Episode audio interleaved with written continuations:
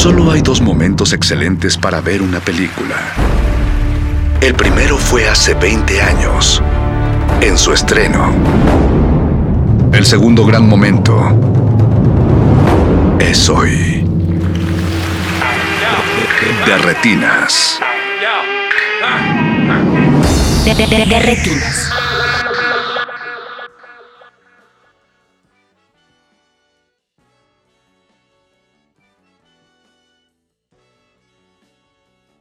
Buenas noches y bienvenidos a De Retinas. Mi nombre es Rafael Paz y como todos los martes me da mucho gusto saludarlos aquí en su cabina cinematográfica. También como todos los martes le doy la bienvenida a Jorge Negrete. Jorge, ¿cómo estás? ¿Qué tal, Rafa? Buenas noches.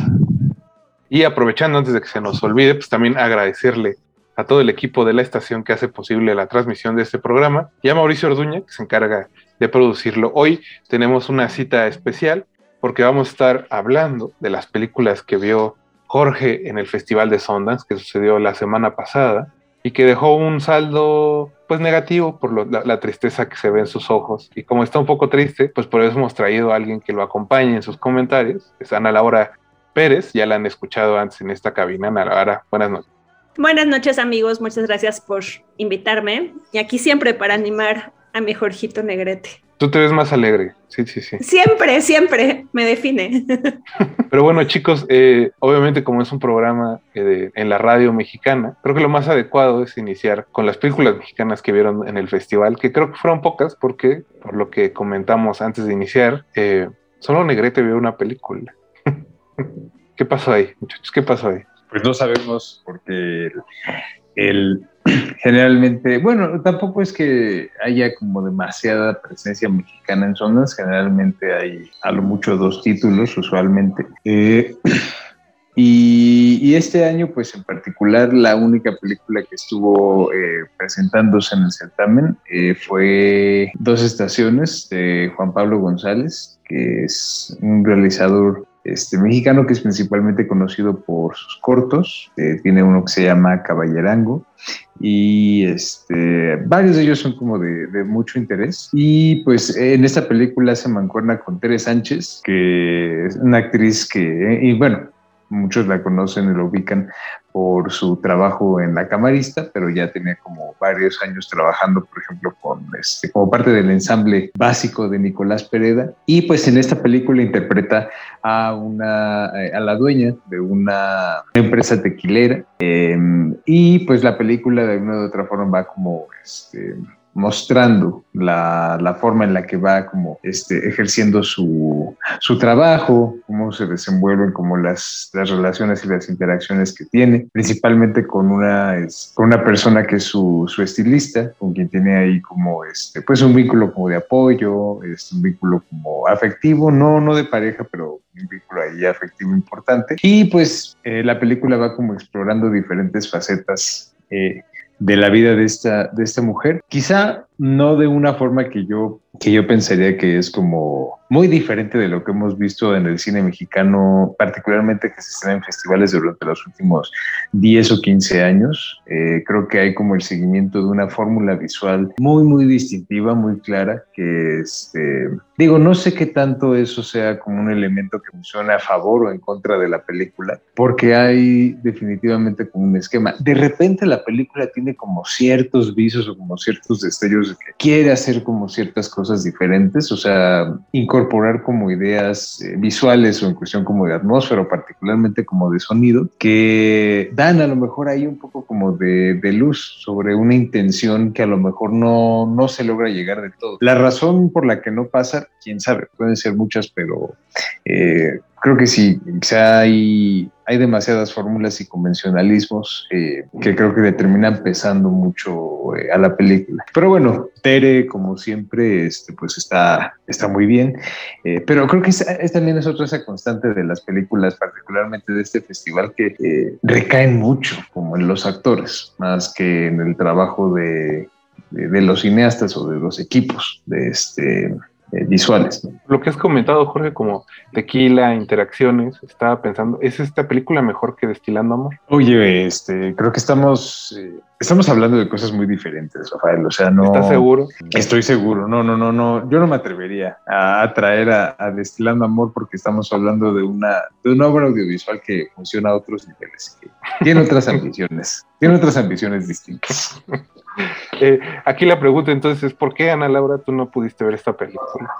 No me, había, no me había venido a la mente esa comparación. O sea, creo que eso hubiera sido un punto de partida interesante. Pero pues también yo creo que lo mismo que pasó con esta otra película que tuviste, Negrete, que es un remake, Living, pues hay cosas que ya no hay que tocar, ¿no? O sea, hay obras que están tan bien logradas que yo creo que ya para qué meterse, ¿no? La verdad. Creo que este Negrete quedó un poco anonadado pero bueno, esa, esa era la, la, conversación sobre el cine mexicano que se presentó en Sundance esta noche. Ahí no acaba el programa porque chicos, bueno, queríamos aprovechar también este primer eh, bloque para contarle un poco al público sobre algunas cosas que no les gustaron, pensando en que siempre decimos, anoten en su lista estas que no hay que perderse, bueno, también es bueno a veces que la gente sepa, si ven esto, entrenle con dudas, ¿no? Porque al final también para eso están los ojos. Entonces, ¿quién quiere? Bueno, ya que Negrete inició con, eh, con esta película, pues creo que le toca a Ana Laura. Ana Laura, ¿hay, algo que, pues, que viste y que no te gustó eh, en el Festival de Sundance? Mira, la verdad un poco me lo busqué,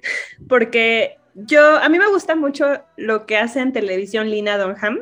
Y su cine entiendo que empata con el estilo del cine como indie gringo de Sundance, pero había visto también su película anterior, que es la única película que tiene que se llama Tiny Furniture y tampoco es tan buena. Y sabiendo, o sea, con eso en mente, fui a ver su siguiente película bueno, una nueva película que se llama Sharp Stick y es una cosa terrible, o sea, es una cosa como, o sea, cada vez me cae más mal Lina Dunham como autora.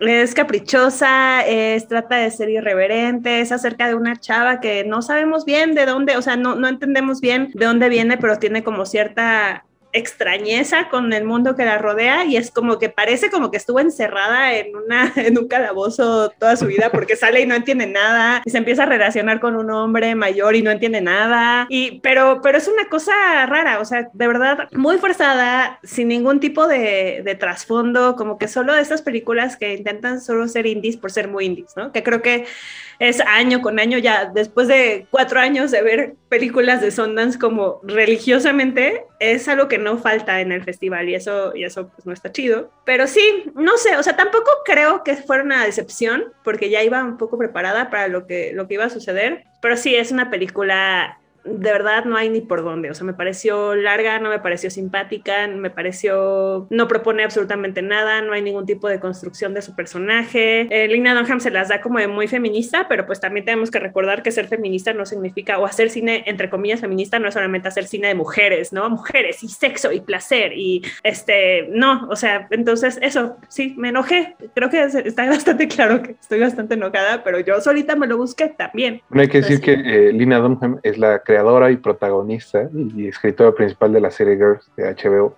que es de la que saltó a la fama y que por lo que se escucha Ana, pues sigue con los mismos temas al menos. Exacto. Yo creo que voy a decir algo terrible, va a sonar muy mal, pero lo mejor que ha hecho Lina Dunham es crear a Adam Driver.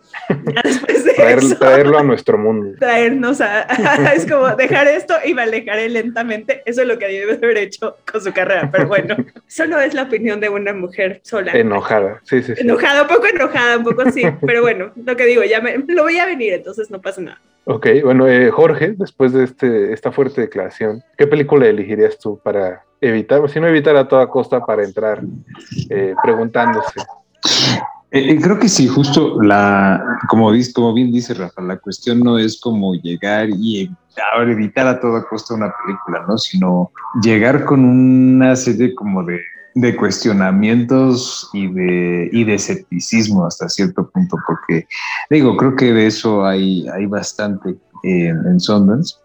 Eh, pero yo creo que, o sea, no, no tanto una película como este, ¿cómo te pudiera decir? Que creo que hay que evitar, sino creo que es una que hay que ver, a pesar de que creo que puede haber como puntos muy, muy debatibles y muy, este, muy controversiales y que seguramente cuando la película pueda ser más vista van a generar un debate ahí eh, bastante peculiar. Es esta, es este documental que es más bien como una masterclass eh, filmada, que es eh, Brainwash, eh, Sex and Design, no recuerdo bien el subtítulo, que es de la cineasta Nina Menkes, que es una, es una muy, muy buena cineasta. Tiene una película muy buena que se llama Phantom Love. Eh, y esto yo trabajó mucho como en la escena indie de los años este, 90. Y básicamente lo que hace en esta masterclass es eh, exponer, usando ejemplos de diferentes películas como muy consagradas, cómo existe una forma particular de enfocar eh, y de hacer y del diseño de las tomas, de los encuadres, de ciertas decisiones directoriales que hacen que el hecho de eh, objetificar a la mujer da pie a que haya habido abusos sexuales en Hollywood. Básicamente es como la premisa central, en pocas palabras, del, del, documental. Obviamente ya desde ahí el punto de partida es como bastante polémico, bastante controversial. Creo que el, el documental hace como observaciones que podríamos decir son eh, como puntos importantes a considerar, pero hay otras que creo que son bastante debatibles, ¿no? Eh, sobre todo lo que tiene que ver en el en el análisis que hace Nina Menkes de, las escenas, porque obviamente hay cosas que están un poco descontextualizadas, hay conclusiones que son quizá un poco como eh, precipitadas o apresuradas, sí, este, pero definitivamente y a pesar de la incomodidad que podría generar en muchos espectadores, o en muchos cinéfilos, por decirlo de alguna forma. Eh, creo que es importante también escuchar lo que, lo que Nina Menkes tiene que decir y bueno, que usa una serie de voces muy autorizadas eh, con entrevistas, particularmente está por ahí eh, Rosana Arque y Julie Dash, la directora de Daughters of the Dust, que también aportan como ciertas ideas, aunque a lo mejor también parte del problema de las entrevistas es que es también muy reiterativo, como del punto que ya se está haciendo en el documental. Suena, suena que es una película que era lo que quería decir hace rato, no es que sean malas, sino que invitan a discutir con la pantalla. Y más o menos, ¿eh? yo también la vi, también salí bastante decepcionada, porque primero creo que es muy ombliguista. O sea, están hablando como de, de, estos discursos eh, de, la, de la male gaze y todo este rollo. De hecho, Laura Mulvey es una de las, de las eh, participantes del documental, pero como que no lo llevan más allá. Y entonces eso me parece como muy ombliguista, como que todo lo quiera regresar a... Entonces por eso hay acoso en Hollywood, por eso sucedió Harvey Weinstein. Y es como, no, o sea, es como si, si Hollywood fuera como este ente endogámico, en donde no hay, donde no hay, o sea, que el discurso de Hollywood se queda en Hollywood. Y entonces, no, o sea, creo que hubiera sido mucho más enriquecedor, mucho más interesante, eh, pues analizar un poco más allá, que la verdad es que no, yo siento que de todas formas todo lo que plantea no, pues no da para eso, porque también está completamente despojando a los espectadores de cualquier tipo de agencia. O sea, es como si, desde el título, brainwashed, o sea, es como si verdaderamente ver el cine te, lavara el cerebro, ¿no? Entonces es como, ajá, como que sí trata de ser como muy severa, pero al final siento que con esa falta de profundidad le quita muchísima dimensión a lo que dice y toma solamente un pedacito de lo que dice Laura Mulvey. De hecho, cuando ella, cuando habla, me gustó mucho que dice, es que todo el mundo toma de mi ensayo el tema de la male gaze, cuando lo menciono una vez en el ensayo, o sea, mi ensayo va de muchísimas más cosas, o sea, va de placer visual, va de cómo nos relacionamos con la pantalla, va de, o sea, no, no es solamente decir la male gaze, pero también es como este reduccionismo, ¿no? Como el, va a sonar horrible, pero como el feminismo tuitero, de decir, ay, sí, en 280 caracteres voy a decir, este, voy a, decir lo que está mal con la industria del cine. Igual es esto, o sea, como que me parece que, pues eso, que se queda corta, que es una película floja, porque al final ni siquiera retoma ella, o sea, agarramos la que es, no sé si sea TED Talk o qué tipo de talk sea, pero es, agarramos lo que ella dijo y se hace como un montaje con, con escenas de películas. Ok, va, chido, pero no manches, o sea, hay gente, hay este, youtubers que lo hacen mejor. Entonces, pues eso, creo que... Creo cierto que, que, Cierto que parece un debate clásico no, no es de la hora de opinar, pero siempre de este asunto de que sucede una situación de violencia, el cine tiene la culpa. Como, y que justo como dice Ana, termina por quitarle agencia a los sujetos o a los individuos que perpetran esas acciones. Exacto, y es simplificador y es como, ajá, o sea, como si no hubiera un montón de, de aspectos más que entran. Entonces sí, me parece ombliguista, me parece hasta elitista en su discurso por eso mismo, porque es como, ah, sí, el cine, Hollywood, lo que importa. Es como, no, si vas a hacer un análisis pues hazlo con rigor, como lo hizo Laura muy bien en su momento. Pero bueno, está bien. Ni, ni, ni, ni, le pudieron hacer las preguntas adecuadas para que aportara algo. O sea, sí, no, no, estoy de acuerdo con, estoy de acuerdo con Negrete en esta. Pues después de estas dos eh, recomendaciones que invitan a debatir, vamos a ir a un pequeño corte musical. Ustedes no se despeguen porque además de que viene un poco de música, pues ya vamos a recomendar, o bueno, más bien Jorge y Ana Laura recomendarán películas que creen que no se deben de perder en lo que resta del año. Así que recuerden que están en Derretinas y regresamos. Derretinas.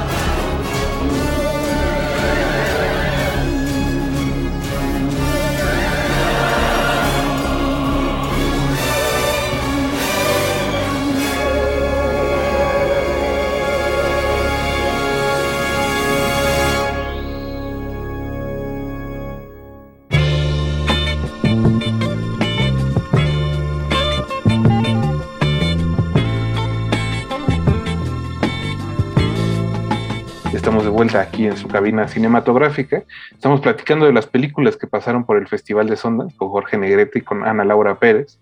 Les recordamos que nos pueden eh, contactar en Twitter como arroba R modulada y en Facebook como Resistencia Modulada. Chicos, eh, en el primer bloque ya hablaron de la película mexicana que sí alcanzó a ver Jorge, esa no la alcanzó a ver Ana, y de dos películas que no les gustaron mucho, pero que quizá abren, digamos, el debate o lo que se puede ver en las salas de cine de este año. Eh, ahora sí que comencemos con lo que sí les gustó, con lo que quieren que la gente diga, con más bien con lo que quieren que la gente vaya al cine a ver las películas, eso sí, la pandemia lo permite.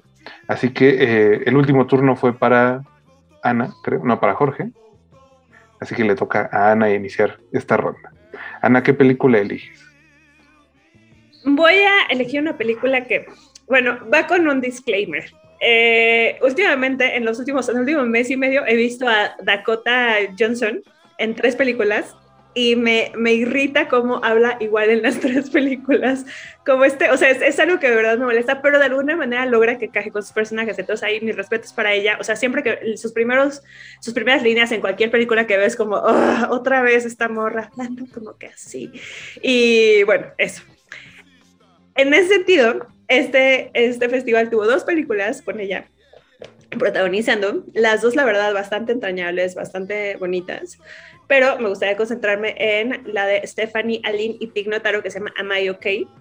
Es eh, un género que me gusta mucho, bueno, ni siquiera sé si se le podría llamar un género, pero creo que últimamente ha habido muchas películas como Coming of Age Millennials, eh, que tiene mucho sentido también porque pues también somos una generación como de eternos adolescentes, ¿no? Entonces estamos llegando a una etapa de vida en donde pues ya te tienes que enfrentar con ciertas decisiones de vida, cambian las cosas, los amigos empiezan a reproducirse y a casarse y a mudarse a otros países y todo, o sea, como cosas que tal vez a nuestros papás les pasaban 10 años antes, eh, pues ahora nos pasan como en los 30. Entonces, de eso se trata esta película. Son dos mejores amigas que han sido amigas desde adolescentes y una de ellas resulta que se va a ir a vivir a otro país para trabajar. Entonces es como esta, esta crisis que existe entre estas dos amigas que han estado juntas toda la vida, que son un poco compañeras de vida y al mismo tiempo también se empalma con que la que se va a quedar eh, decide al fin asumir que es homosexual y bueno, un, un montón de rollos ahí. Pero creo que es, eh, pues eso es una película muy sencilla, pero al final muy entrañable, con un gran trabajo de actores. Evidentemente, en cuanto a eh, fotografía y demás, no propone nada, pero es un guion muy bien construido, con personajes muy bien construidos y, y pues eso es muy entrañable. Digo, igual viene desde un lado en el que tiene seis meses que no veo a mi mejor amiga de toda la vida, entonces la vi, lloré y le escribí y resultó que ella también la quería ver y demás, pero creo que es eso, como que me gusta mucho esta idea de explorar otras historias de amor y que sean películas como, o sea, que la verdadera relación importante para estas dos mujeres es la relación que tienen ellas y que se inventaron desde que eran adolescentes. Entonces, eso me parece que es, es una película muy sencilla y muy bonita. Espero que sí llegue a cines. Y nada, ahí va mi primera recomendación. Jorge, ¿tuviste oportunidad de ver I Am Okay? No, desafortunadamente no, no pude ver ninguna de las películas de, Dakota Johnson. Eh, yo no tengo ningún problema con ella. O sea, siempre, siempre, es un, siempre es un gusto este, encontrársela ahí en la pantalla.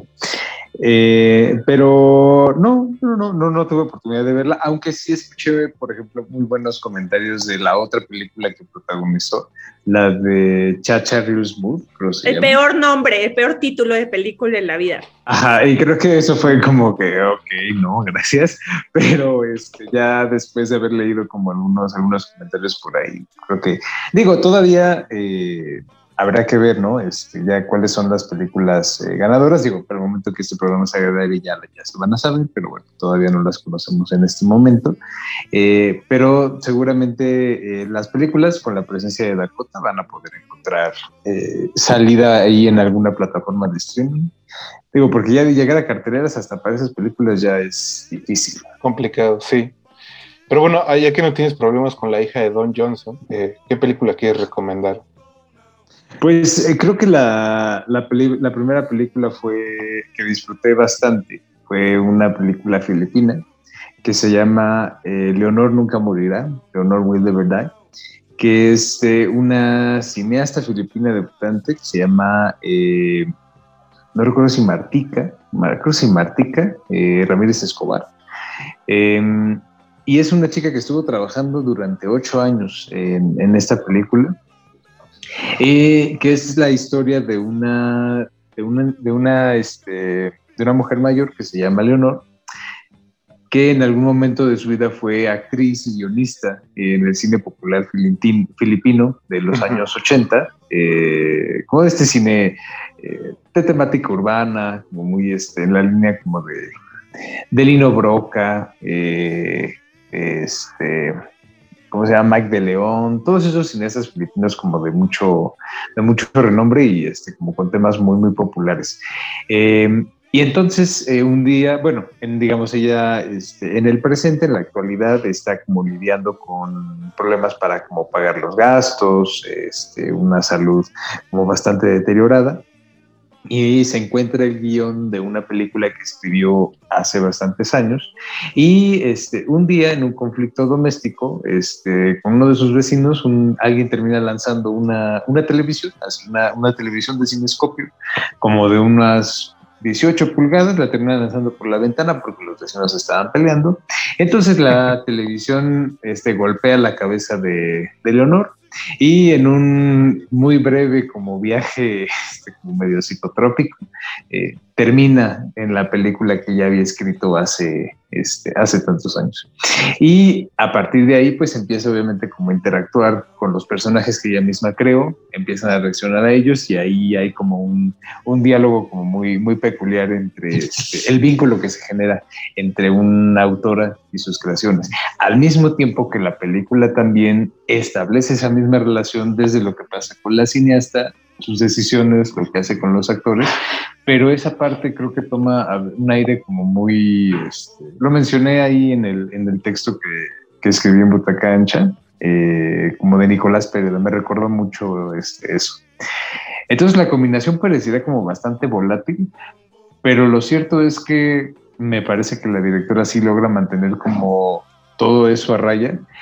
Y a pesar de que, como, como dijo Eric Ortiz, se le pasaron las cucharadas del meta, eh, yo creo que en, ese sentido existe como, no, no, no está este tono como juguetón o este tono como autoconsciente de que existe mucho en el meta. Y creo que ese diferenciador este, hace de la película como algo que seguramente vamos a poder ver, espero que cortesía de algunos de los festivales de género que tenemos aquí en México. Más de vanguardia. Sí, sí. ok, Ana, ¿tuviste oportunidad de ver eh, Leonor nunca va a morir? Sí, de hecho la platiqué, o sea, el fin de semana, un poco fue como si hubiéramos ido a Sundance juntos, ¿no? Nos andábamos mensajeando como, ya vi esto, ¿qué vas a ver hoy? Tal. Este, porque así son estos tiempos. Y sí, la vi, estoy de acuerdo con todo lo que dice, con todo lo que dice Negrete. Además, me parece que la protagonista es maravillosa, o sea, es, es, es en muchos momentos, porque sí hay momentos en los que la película como que se alarga, como que eh, reitera un poco en ciertas, ciertas ideas, pero ella lo sostiene de manera maravillosa. O sea, y el final es precioso, o sea, la escena del final la voy a recordar por siempre, entonces sí, estoy totalmente de acuerdo contigo. Gracias por tu recomendación. Quiere decir que lleva sello ¿no? de los dos y que Ana ahora te toca hacer la siguiente recomendación. Uf, la verdad es que este año sí encontré, no sé si es el, inicio de año y que ya estoy harta del encierro, pero sí alcancé a ver varias películas, entonces me está costando un poco de tiempo de trabajo escoger. Pero creo que escogería una película que se llama, bueno, en inglés le pusieron Happening, es de Audrey Diwan, es una película acerca de una mujer en Francia en los 60 y de cómo está intentando abortar, ¿no? Entonces, en esas épocas era, te mandaban a la cárcel, ¿no? Te mandaban a la cárcel si abortabas, te mandaban a la cárcel si como doctor ayudabas a alguien a abortar o si incluso eras como cómplice, o sea, si tú llevabas a tu amiga en tu coche a que abortara, también merecías la cárcel. Entonces es eso, o sea, es la película, es una película acerca de esta chica que está en la universidad, está, pues es joven, eh, como que sin ser demasiado como escandalosos y demás, solo entiendes que es una morra que le gusta disfrutar de su sexualidad. La verdad es que cuando vi de qué trataba, dije como ah, otra película de aborto en Sundance, que después de Never Really Sometimes Always, creo que, pues ya, o sea, como que no me, no me llamaba tanto la atención.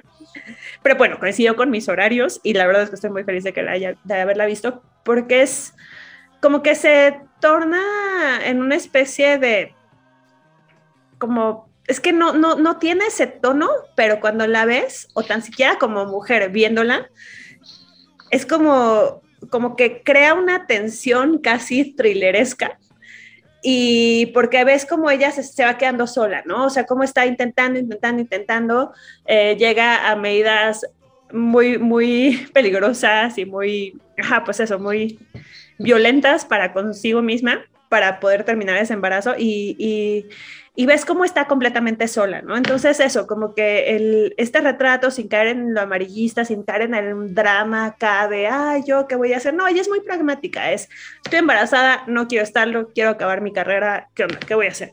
Entonces, eso, como que el problema es un problema mucho más que como este drama personal que suele usarse mucho para, para, retratar este tipo de historias, es más un problema de ella contra eh, un sistema monstruoso que, que, la, que le está como deteniendo de ejercer su voluntad sobre su propio cuerpo. Entonces, eso, o sea, yo la verdad es que ya entro a todas estas películas con mucha cautela, porque vi por ahí un tweet de alguien que me pareció muy acertado, como esta idea de que hay muchas películas que ya son más mensaje que película, estoy completamente de acuerdo con eso, completamente. Creo que sé de quién fue. Pero por eso mismo me parece muy interesante como verlas y, tratar de encontrar, eh, pues eso, o sea, como dentro de todas estas historias, de repente hay unas que están muy bien contadas, que te causan como pues eso, como, como historias están muy bien narradas, ¿no? Más allá de cualquier agenda política que exista. Entonces eso, me parece que es, es una historia acerca de la soledad también y acerca de, de, pues eso, de una mujer que está intentando como reclamar lo que es suyo. Entonces eso, gran película, gran actuación. Eh, y eso, me pareció como un tono además muy acertado, como muy sobrio, muy poco melodramático, que es como de ya chole con esas historias. Y pues eso, me gustó muchísimo. Tú la viste también, ¿no, Jorge? Otra, otra yo sí sigo tus recomendaciones y tú no sigues las mías. No, es que, o sea, yo sí tenía esa película apuntada eh, porque la, fue la película que ganó el, el León de Oro eh, en Venecia el, año pasado y ahorita está como en, en, los premios César y demás. Y además, justo había yo también este, visto que era una película de aborto, y igual que Ana, temí lo, temí lo peor en todo sentido. No es otra película de aborto. No es otra película de aborto. Entonces, eh, ya como habiendo, este, habiendo visto como algunas reacciones que este, decían justo que la película no tomaba como la ruta fácil y amarillista, fue como, ah, entonces, y además habiendo ganado este, ese premio, eh, de alguna de otra forma hay que ver, ¿no? ¿Qué es, qué es lo que este, lo que se está, lo que se está premiando, cuando menos para no, este, para no perderse del debate. Pero seguramente la película va a encontrar este, salida en algún festival este, aquí en México, o puede que incluso en una de esas llegue este, a cartelera, si alguna de nuestras muchas distribuidoras eh, pequeñas o medianas se anima eh, a hacerlo. Pues con el antecedente de León Doro es posible, incluso en alguna muestra de la Cineteca o algo así. Ah, en la muestra de 2023. Jorge, Jorge, eh, antes de que eh, haya más bilis en esta onda radiofónica, creo que es momento de ir a un corte musical. Vamos a seguir platicando de las películas del Festival de Sundance. Ustedes no se despiden y recuerden que están el 96.1 de FM y que esto es de retinas. De retinas.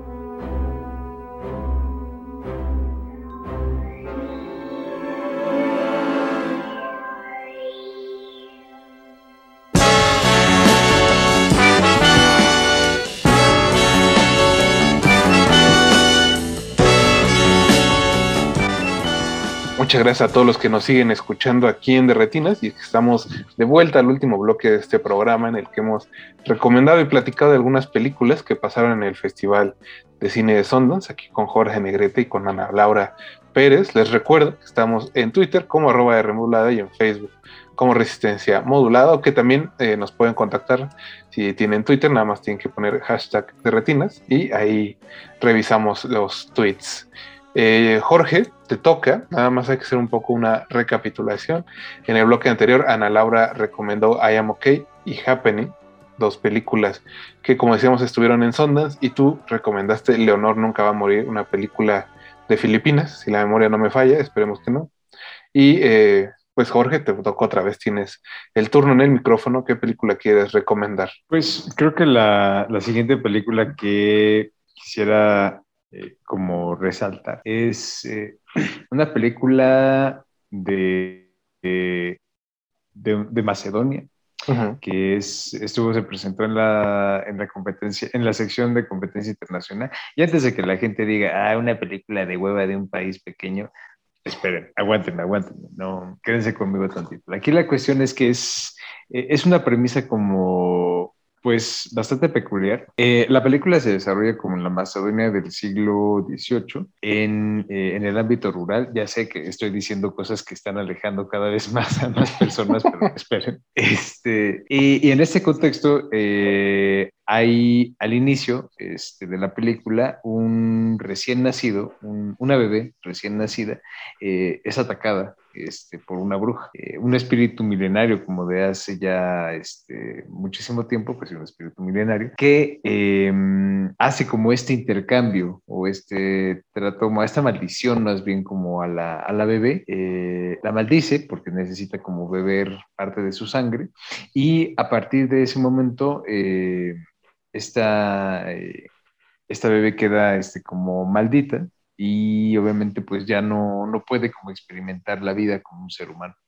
Eh, pasan los años, la, la niña, la, la, bebé crece, se convierte como en una en una joven y eh, encuentra que tiene la capacidad como de poder, como, como llevar o de alguna manera transportar su espíritu a, este, a otros seres humanos y poder experimentar lo que es, lo que es como la humanidad, ¿no? lo que es, el, lo que es un ser humano. Entonces, todo este viaje la, lo va llevando como a través de un... Es una especie como de, como de diario o, registro como este, en un tono como muy etéreo. Por ahí vi un, tweet que mencionaba este, a, a Terrence Malick y Evidentemente hay justo, hay mucho de eso, pero eh, algo que es importante mencionar es que la película está también como narrada en, en voz en off. Eh, hay algunas como interacciones, digamos, como cuando, la, cuando el espíritu va como cambiando de persona, pero la mayoría de la, de la película está narrada en voz en off eh, y es como un, está narrada como en verso eh, y es como el lenguaje o la estructura gramatical de los, de los versos se va perfeccionando a medida que va teniendo como más experiencias como humano, este, ese espíritu, ¿no? Bueno, y también no solamente como humano, sino también como, como animal. Y lo curioso es que pues hay eh, como eh, la presencia de varias estrellas, como, bueno, no estrellas, pero varios actores como internacionalmente reconocidos. Eh, está por ahí Numi Rapace, que es, este, muchos recordarán como Elizabeth Salander de la saga original de Millennium. estuvo en Passion de Brian de Palma. Y también está por ahí Carlotto Cota, que tiene... Solo quiero decir que creo que elegiste las películas que nadie ha visto de Numi Rapace. Nada ah, más bueno, quiero dejar por ahí. Y Prometheus, claro, Prometheus, sí, sí, Ah, bueno, y Lamp, por supuesto. Cordero, sí, sí, más reciente. Y, este, y por otro lado también está por ahí Carlotto Cota, que muchos recordarán en Diamantino, este, en Tabú, que es un extraordinario actor este, portugués. Eh, y justo como van eh, ellos forman parte del elenco como este, personas que va poseyendo como este, este, este espíritu, ¿no? Como esta, esta especie como de bruja. Entonces, eh, es una película como, dentro de todo no es como nada críptica, no es como particularmente compleja o densa, eh, sino que más bien tiene como un aire muy, de mucha inocencia y como de tratar de generar un asombro eh, y cierta complejidad sobre la, sobre la experiencia humana, ¿no? Seguramente habrá mucha gente que la encuentre como este pedante, artificial o este, o este adjetivo como muy sobado de este, pretenciosa, que no sé realmente cómo, cuál es el contexto adecuado para usarlo, pero creo que la película tiene como bastantes, eh, bastantes puntos como a su favor y, y, tiene también como bastantes, bastantes ideas, ¿no? Entonces, eh, simplemente nada más esos apuntes como para, para dejar ahí el, este, para picar el interés nada más. Oye, Jorge, ¿viste Soul? Soul, Ah, sí, claro. ¿Y, qué piensas? Que este, qué bueno que esta película no la hizo Pixar. suena, suena más bien para, eh, algo para la programación de nuestros amigos del Black Canvas. Solo voy a dejar ahí sobre la mesa. podría ser, podría ser. Sí, sí, creo que sería un, buen maridaje. Y ahora sí que ya sabemos de qué pie cojean. Eh, Ana, ¿tuviste oportunidad de ver You Won't Be Alone? No, y sí la tenía en mi lista, pero nomás no me dio la vida. Cuando la traiga Black Canvas la veré.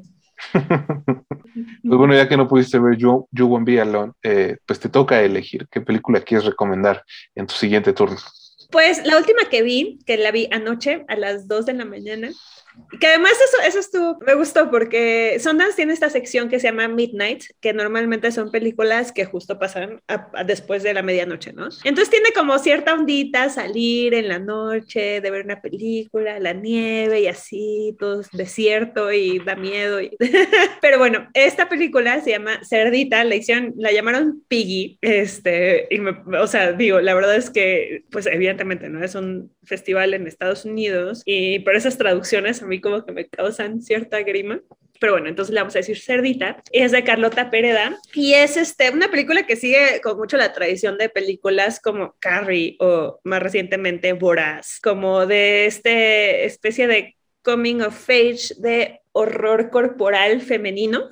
Em, es eh, una chavita que es gorda, evidentemente, y que la molestan por eso, ¿no? Entonces la molestan de formas muy básicas, le dicen cerdita sus compañeras de la escuela y de repente ella tiene como esta evolución del personaje, o sea, ves cómo empieza a acumular mucho odio, mucho enojo. Em, y cómo empieza como eso, o sea, como que causa una tensión que dices, esto es una cosa, esto es una cosa que va a explotar, ¿no? Entonces, cómo se va acumulando esta tensión y cómo además también se va traduciendo en eh, no solamente el montaje, sino como en ella corporalmente, cómo se maneja, cómo se expresa, cómo se relaciona con los otros personajes. Me parece que, pues eso que está muy bien manejado. Además tiene como este, estos destellos de humor español que me encantan. Eh, sale la maravillosa Carmen Mach, que la amo. Este, y eso, me parece que es, es, una, es una película de género bastante accesible, pero que no cae como en esta onda como tan comercial que vimos en otras películas de género que pretenden ser feministas o hablar de la experiencia femenina dentro de, de este festival.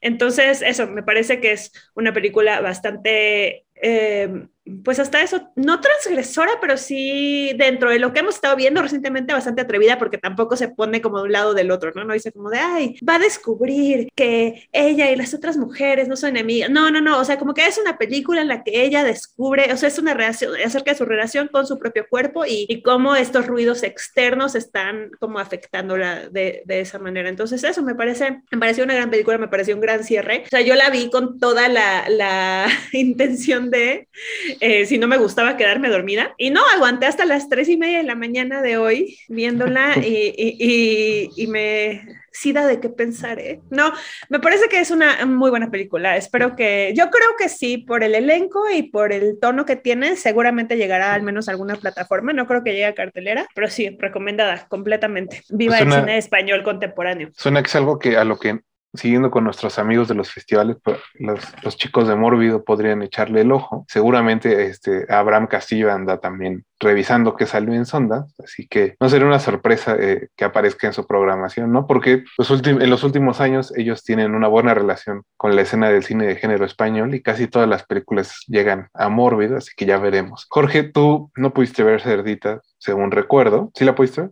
No, sí, sí, sí, la vi, la vi anoche. Cuéntanos. Eh, yo no comparto tanto el entusiasmo de Ana eh, por, la, por la película, eh, a pesar de que sí, como dice, creo que algo, un gesto sí importante es que no, no busca como escudarse en una, en una tendencia que no que no va, digamos, con la película, no busca como una reconciliación, es como dice, no, yo, este, lo que busco es como trabajar bajo ciertos, eh, bajo los códigos como de un, de un, cierto cine de género y no me interesa como subvertir o no me interesa eh, más bien como simular esta cosa como de, este, vamos a reformar este, el, el cine de género, ¿no? Sino como como dicen, respetar eso, obviamente sin dejar de lado como cierto, cierto sentido como de, de dignidad dentro de todo, hacia, hacia los personajes y particularmente hacia la, la, protagonista, que es una chica que se llama Sara Galán, que lo hace bastante bien, lo hace, lo hace bastante bien, pero aunque yo al principio tenía como la, la idea de que la película se iba a ir por un tono como este, muy cercano a Vigas Luna, por ejemplo, este, porque me daba esta impresión como de que, este, de que iba a tomar el aire como de caniche o de jamón jamón, este, toma como un rumbo mucho más convencional hacia el final, eh, en muchos sentidos. Y digo, eso creo que quizá este, me, como que me decepcionó un poco, eh, pero vaya, la película se deja ver, funciona bajo sus propios, este, bajo sus propios, bajo sus propias reglas. Y sí, definitivamente, yo creo que es muy seguro que la veremos en alguno de los festivales de género, este, más adelante aquí en México. Pues, eh, una vez terminado ese comentario, eh, a menos de que Ana Laura quiera decir algo sobre lo que comentaste, te toca elegir una película, Jorge.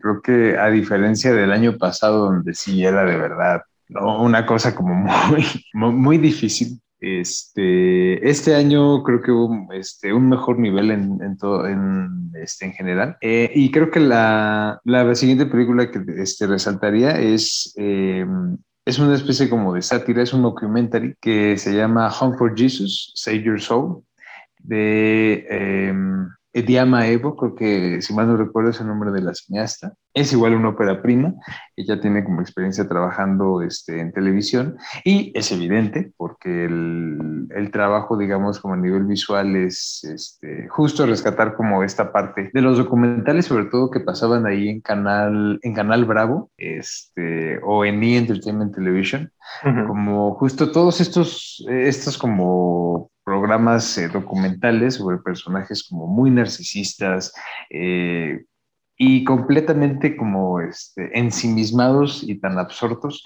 que son incapaces como de ver lo, lo, ridículos o lo absurdos que pueden llegar a ser. Entonces, obviamente, para que la, para que la película llegue a ese punto se necesitan de, este, pues, nuevamente, como es la costumbre en Sundance, de grandes actuaciones. ¿no? Y pues en este caso no es decepción, porque ahí están eh, Sterling K. Brown, que es un actor que yo únicamente ubicaba por, este, por televisión, y realmente no estaba muy familiarizado con su trabajo, pero que aquí está realmente muy, muy, muy bien. Y Regina Hall, quien, digo, creo que nuestra generación la conoce mucho como, como Brenda, la, la amiga de Cindy de Scary Movie, que es así un, como una, una, presencia muy, muy, este, muy memorable de la, de la, película, pero que obviamente ya en los últimos años ha, este, se ha reposicionado como actriz mucho más seria y este, la verdad que ella, por ejemplo, también está en otra película de Zonas que se llama Master, una película muy mala, pero que en la que ella es lo mejor del, este, de la película, por, por mucho. Eh, y en esta película está incluso mucho mejor. Eh, ellos dos interpretan como una pareja de, este, de bautistas evangélicos que este, después de un escándalo sexual eh, tratan de recuperar a su congregación y este, recuperar como su, su credibilidad, pero pues obviamente el, a medida que va avanzando el documental, pues todo este intento y este aferrarse como a, a recuperar a la congregación perdida, se va, se va desmoronando hasta un punto eh, realmente patético. Pero lo que me gusta mucho del, del bueno, de la, de la película, es que no es excesivamente cruel con sus personajes y que les ofrece como, sobre todo, la, la oportunidad de ser, de ser dignos, ¿no? Cosa que, por ejemplo, ningún documental televisivo este, tiene la decencia de hacer. Entonces, esa ya es como una, una ventaja. O después de quizá terminen de gobernadores de Quintana Roo, uno nunca sabe, ¿no? Con esos documentales o con esos reality shows. Así que, eh, pues Ana, Bueno, pues, sí. tú- Podrán hacerse candidatos de movimientos ciudadanos. es bastante sencillo al parecer. Eh, Ana, eh, ¿tuviste oportunidad de ver Honk for Jesus? No, también está en mi lista, pero me recuerda una- un documental que hubo hace un par de años acerca de la iglesia satánica, que también era maravilloso ahí mismo en Sundance. O sea, como eso, son documentales que juegan, bueno, o mockumentaries que juegan con el formato y que lo explotan para hacer algo, pues eso, como interesante. Entonces sí, está en mi lista. O nada más que ese de los satánicos sí era real y estuvo después acá en, en Mórbido. Y es maravilloso. Ya estoy regando el tepache en macabro. Es, es un, yo lo disfruté brutalmente, me parece un, un gran documental, la verdad. Pues Ana, te toca elegir para cerrar esta ronda de recomendaciones. ¿Qué quieres eh, contarle al público? Pues voy a cerrar con una película mucho más feel good y bonita, que se llama, eh, bueno, le pusieron en inglés Girl Picture, que yo intuyo que, porque el, bueno, no sé finlandés, se, se llama, se llama finlandés el idioma que hablan allá, ¿es un idioma? No sé, pero Sí. bueno, este, es como la misma palabra tres veces, entonces supongo que se llamaba como Girls, Girls, Girls o Chicas, Chicas, Chicas. Y es una historia de tres adolescentes que tienen eh, 17, 18 años. Y pues solamente cuentan como eh, lo que les pasa en tres viernes seguidos, ¿no? En Tal cual, te lo presentan en tres capítulos y medio, porque nos enseñan un poquito el siguiente sábado. Es una película en la que, no sé, o sea, me recordó en cierto modo a Somos lo Mejor. Eh, como esta película en la que ves estas cosas, bueno, no sé si ustedes se acuerdan, hace tanto tiempo que fuimos niños o adolescentes, como estos, estas cositas que desde una visión de un adulto parecen como muy niñas y muy ajá, intrascendentes, pero que en ese momento para ti son lo más importante del mundo, ¿no? Entonces, como que logra retratar en estos tres viernes seguidos ciertos eventos en la vida de tres chicas. Este, dos de ellas son amigas y una es como el interés romántico de una de ellas. Y como, como las cosas en dos semanas, o sea, en las dos semanas que pasan entre esos tres viernes, cambian un montón y pasan cosas súper importantes para ellas, que es tú como ya en la adultez, es como, ¿qué sucede con, o sea, qué pasa en dos semanas? No pasa nada, ¿no? Entonces eso, me parece que es una película muy bonita, me parece, o sea, también es bastante predecible, pero eh, la dinámica entre estas tres chicas está muy bien construida. Y también me gusta mucho una cosa que, o sea, en términos de representación, que por primera vez veo yo en una película en estos festivales a un personaje asexual siendo representado dentro de como esta, o sea, este tratar de comprender, ¿no? Como que ya, digo, también es dentro de esta onda progre un poco, pero como que ya superamos el hecho de que, ay, el gran dilema es descubrir que eres gay o que eres bi o que es lo que sea. No, o sea, hay muchas cosas más dentro de ese espectro y que estas historias adolescentes estén metiendo ahí me parece bastante rescatable. Y nada, más allá de eso, porque eso definitivamente si hubiera sido una película que no disfrutara, que no me pareciera, eh, pues eso, como bien narrada, bien construida, no me hubiera importado eso, pero creo que suma en este sentido a que es una película bonita, entrañable, que sí, o sea, así como una salía de ver Somos lo mejor y te sentías como bien y solo habías sonreído durante la mitad de la película, eso sucede aquí, entonces eso. Y creo que esas películas en estos tiempos son incluso necesarias, aunque odio ese adjetivo para las películas. Pero nada, o sea, digo, yo la verdad ahorita estoy en, o sea, llevo el año, el año pasado me costó mucho trabajo ver cine, entonces eh, creo que estas, ver este tipo de películas, pues eso, como que resulta como, como si fuera una taza de chocolate caliente película, pero sin ser como una cosa comercial y trillada, ¿no? Sino bien hecha y bien narrada. Entonces eso, la recomiendo. Porque tuviste oportunidad de ver Girl, Girl, Girl, Girl. No, no, pero este, no me caería mal, un- no me caería, no me caería mal un chocolatito. Pues creo que hemos llegado con esa negación de Jorge al final de este programa. Eh, solo para hacer una recapitulación bastante breve, Ana Laura recomendó las películas I Am Okay, Happening, Cerdita y Girl de un país llamado Finlandia, al parecer. Y Negrete recomendó Leonor Nunca Va a Morir, You Won't Be Alone y Honk for Jesus, Save Your Soul. Para que anoten y estén atentos por si ven estas películas, pues al menos le echen un ojo y puedan eh, reclamarle a Jorge Negrete y a Ana Laura que nos acompañaron esta noche. Ana, muchas gracias por venir. Eh, ¿Dónde te puede leer la gente? Me pueden leer en Butaca Ancha y en Luchadoras. Muchas gracias por invitarme, amigos. Siempre es un placer platicar con ustedes. Y en Twitter estás como arroba Laura, ¿no? Arroba Ayana Laura con guiones bajos entre las palabras. Eso. Jorge, eh, tú estás también en Butacancha, pero ¿dónde te puede mentar la madre el público? Pues este, en arroba JJNegretC, este, ahí se acepta todo. Este, mentadas, este, ofertas de trabajo, lo que sea. Recomendaciones. Recomendaciones. Esas no las aceptas, ¿qué dices? Pues eh, muchas gracias a todos los que nos acompañaron esta noche. Muchas gracias a Mauricio Orduña que va a producir este programa y a todo el equipo de Radio UNAM que hizo posible su transmisión. Mi nombre es Rafael Paz y les recuerdo que tenemos una cita el próximo martes para hablar de cine aquí en De Retinas. Hasta luego. Antes de continuar tu camino, recuerda, no hay películas sin defectos. Si los buscas, te convertirás en crítico de cine. De Retinas.